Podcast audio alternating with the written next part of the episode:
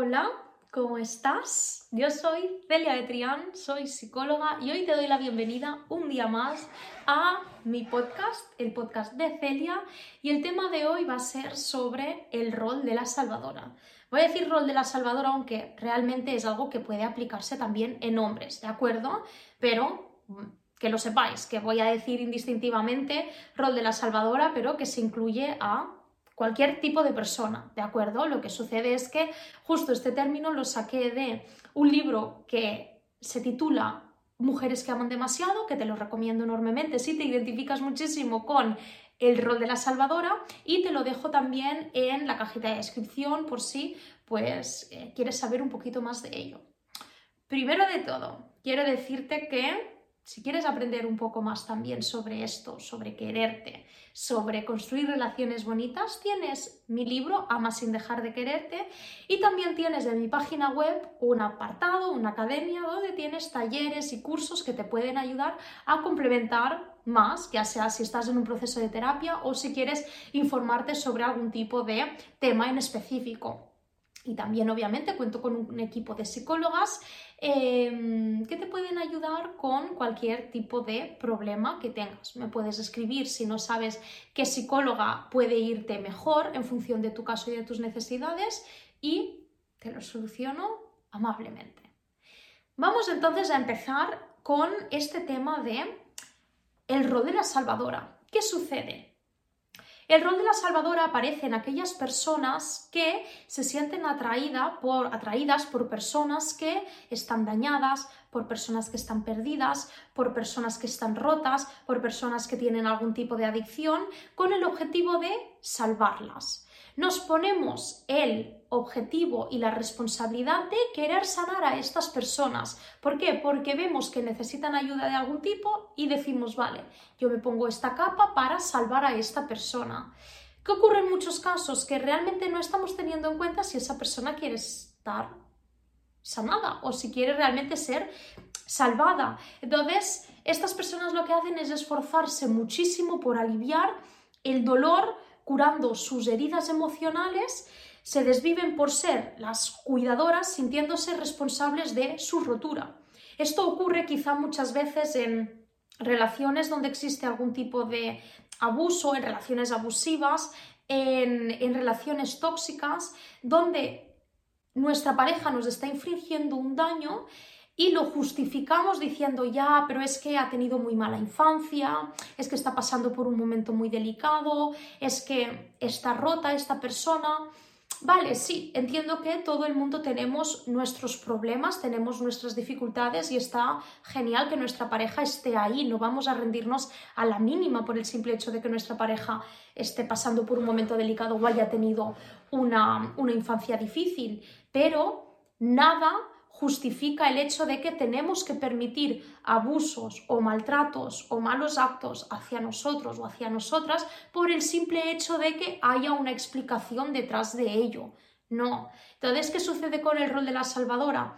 Que con ese objetivo de querer salvar a la persona se llega a aguantar barbaridades, se llega a aguantar muchos actos que en ningún caso deberían considerarse normales o deberíamos normalizar. ¿Qué sucede? Que se complace entregando todo a cambio de nada, prácticamente. O sea, lo doy todo y no me importa que tú no me estés dando nada, porque este es el rol que quiero y ya está. Voy a hacer todo lo posible para que tú puedas salvarte o sanarte.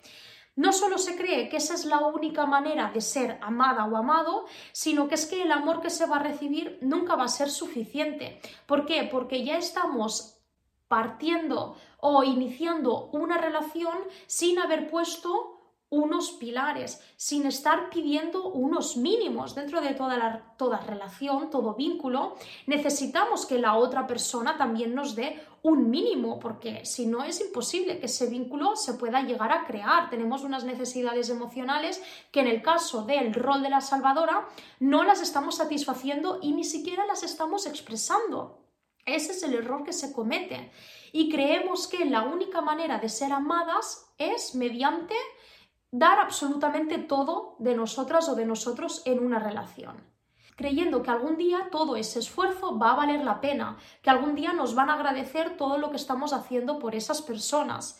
Y sí, como he dicho, yo entiendo que no vamos a dejar una relación a la mínima, eh, sobre todo cuando es una relación que ha tenido unos buenos pilares, que es una relación estable, sana, segura. Entiendo que en muchos, en muchos momentos pues una persona da un 90 y la otra persona un 10, porque por lo que sea, porque así es la vida realmente. Pero el error que se comete con el rol de la salvadora es que ya adoptamos este rol desde el inicio, sin apenas conocer a esa persona, sin apenas haber establecido unos pilares, sin apenas haber construido absolutamente nada. Entonces, ¿qué pasa?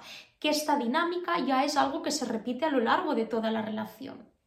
¿Por qué puede suceder esto del rol de la salvadora? ¿Qué es lo que puede haber detrás? A ver, cada caso es individual, cada caso es un mundo, pero algo que sí que se ve que hay un patrón ¿no? que sigue un poco las personas que adoptan este rol de la salvadora es que han sufrido una ausencia por parte de sus padres o que tuvieron que responsabilizarse de tareas a una temprana edad y aprenden a anular sus propios deseos y necesidades teniendo mucho en cuenta a los demás.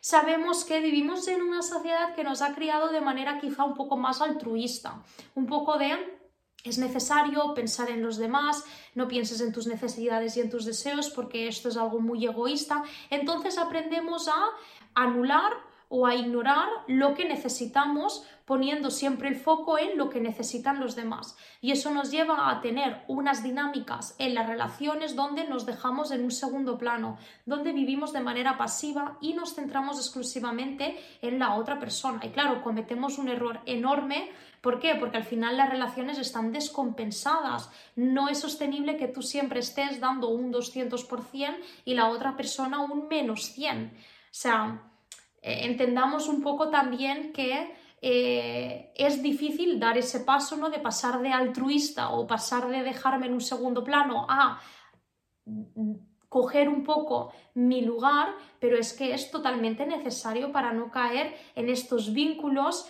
donde no priorizamos para nada nuestra salud mental, nuestro amor propio, nuestra autoestima. ¿Dónde quedamos si iniciamos una relación dejando completamente de lado quién somos, aparece una pérdida de identidad, porque no nos conocemos sin esa persona. Sentimos que somos alguien porque esa persona nos da migajas o porque creemos que en un futuro finalmente nos va a dar lo que realmente queremos y nos merecemos. Estamos dejando en la otra persona nuestra valía, quién somos. Y tenemos que tener muchísimo cuidado con todo esto estas personas se vuelcan en resolver los problemas a sus parejas y eso al final es porque terminan atrayendo personas problemáticas. ¿Qué es lo que puede suceder aquí también? Que sin un ambiente caótico no se sienten en calma, no sienten que puedan desarrollar un vínculo sano y seguro. Por eso, en el momento en el que en una infancia normalizamos o hemos vivido eh, situaciones disfuncionales, conductas muy caóticas, nos hemos criado en un ambiente donde ha habido una ausencia ¿no? de, de nuestras necesidades emocionales, pues ya vemos que el amor implica eso, implica el seguir estando en estos ambientes caóticos porque eso es lo que ha aprendido sobre el amor se ha aprendido que se debe tomar responsabilidad y a solucionar la vida de los demás, ya que una relación en la que la otra persona resuelva sus propios problemas se vuelve aburrida y poco atractiva. Sentimos que si cada persona tiene su independencia, tiene su libertad, toma sus propias decisiones, es un ambiente estable y seguro, ya no es una relación, porque hemos aprendido que una relación es, oye, yo me vuelco al 100% en ti, yo lo hago todo por ti, yo te digo cómo solucionar los problemas para así que haya un equilibrio.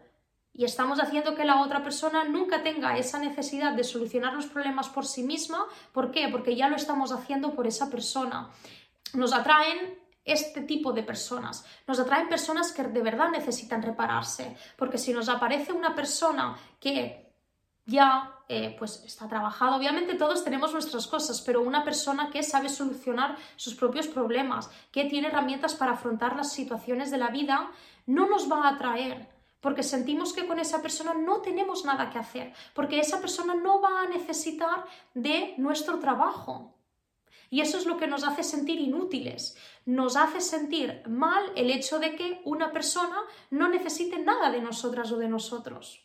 Uno de los errores es que esperamos constantemente al cambio. Esperamos que esa persona finalmente llegue a ser una persona sanada, una persona que esté estable, una persona que haya solucionado sus problemas. Pero ¿ves qué incongruente suena? Nos atrae simplemente la persona que está dañada y nos volcamos en esa relación para sanarla, pero realmente las personas que están sanadas o que no tienen ningún problema o, o que lo pueden solucionar por sí mismas, no nos atraen. Entonces, realmente, ¿qué estamos haciendo? Porque en el momento en el que esa persona se vuelva la persona que queremos, ya no nos va a gustar. Ya nos vamos a desconectar de esa persona porque ya no es la relación que buscamos, porque ya va a cambiar de un ambiente caótico, disfuncional, a algo bastante estable donde ya no requiera nuestros sacrificios y nuestros esfuerzos esa nueva versión de la persona ya no te va a gustar porque ya no va a requerir ningún problema. Ya no vas a tener que estar ahí para solucionarle absolutamente nada. Adentrarse en una relación con el único fin de cambiarla es una manera de negar que la realidad no nos gusta, que la realidad no es lo que queremos. Estos mecanismos de negación están muy presentes en este tipo de relaciones, porque no queremos ver que estamos sufriendo o cuesta mucho ser conscientes del daño que, por el que estamos pasando, pero claro, si realmente esa persona te gustara, ¿por qué ibas a cambiarla? Se dirigen todos nuestros esfuerzos en cambiar a esa persona creyendo que ese cambio va a traer la felicidad. Pero piensa una cosa y quiero que al final esto sea un poco como la conclusión si te has identificado con todo esto. Piensa que la felicidad nunca va a llegar si pones esa responsabilidad en manos de otra persona. En otro episodio voy a hablar sobre cómo trabajar este rol de la salvadora, pero me, pero me, encantaría que me comentaras qué es lo que piensas, si te has identificado, si sientes que en alguna etapa de tu vida has tenido ese rol de salvadora, porque yo creo que en ocasiones en estas relaciones de dependencia emocional, estas relaciones un poco tóxicas, suele aparecer un poco, ¿no? Esta necesidad de cambiar a la otra persona, de responsabilizarse demasiado, creyendo que si ayudamos a que esa persona sane o se trabaje, todo va a ser como realmente queremos, ignorando que eh, una vez sea como queremos, ya no nos va a gustar porque ya todo se va a volver muy estable. Dime qué piensas y nos vemos en el siguiente episodio donde ya abordaremos la parte de cómo trabajar este rol de la salvadora. Si tienes alguna duda, puedes escribirme, ya sea por YouTube en comentarios o si no, ya sabes que me puedes seguir en Psicología y Celia, tanto en Instagram como en TikTok. Y yo feliz de responderte y de leer todas tus cuestiones y todos tus comentarios. Muchísimas gracias por estar aquí, por ver de nuevo este episodio después de este pequeño parón y ahora de verdad os prometo que ya voy a ser más constante con eh, mis, mis episodios. Un beso enorme. Chao.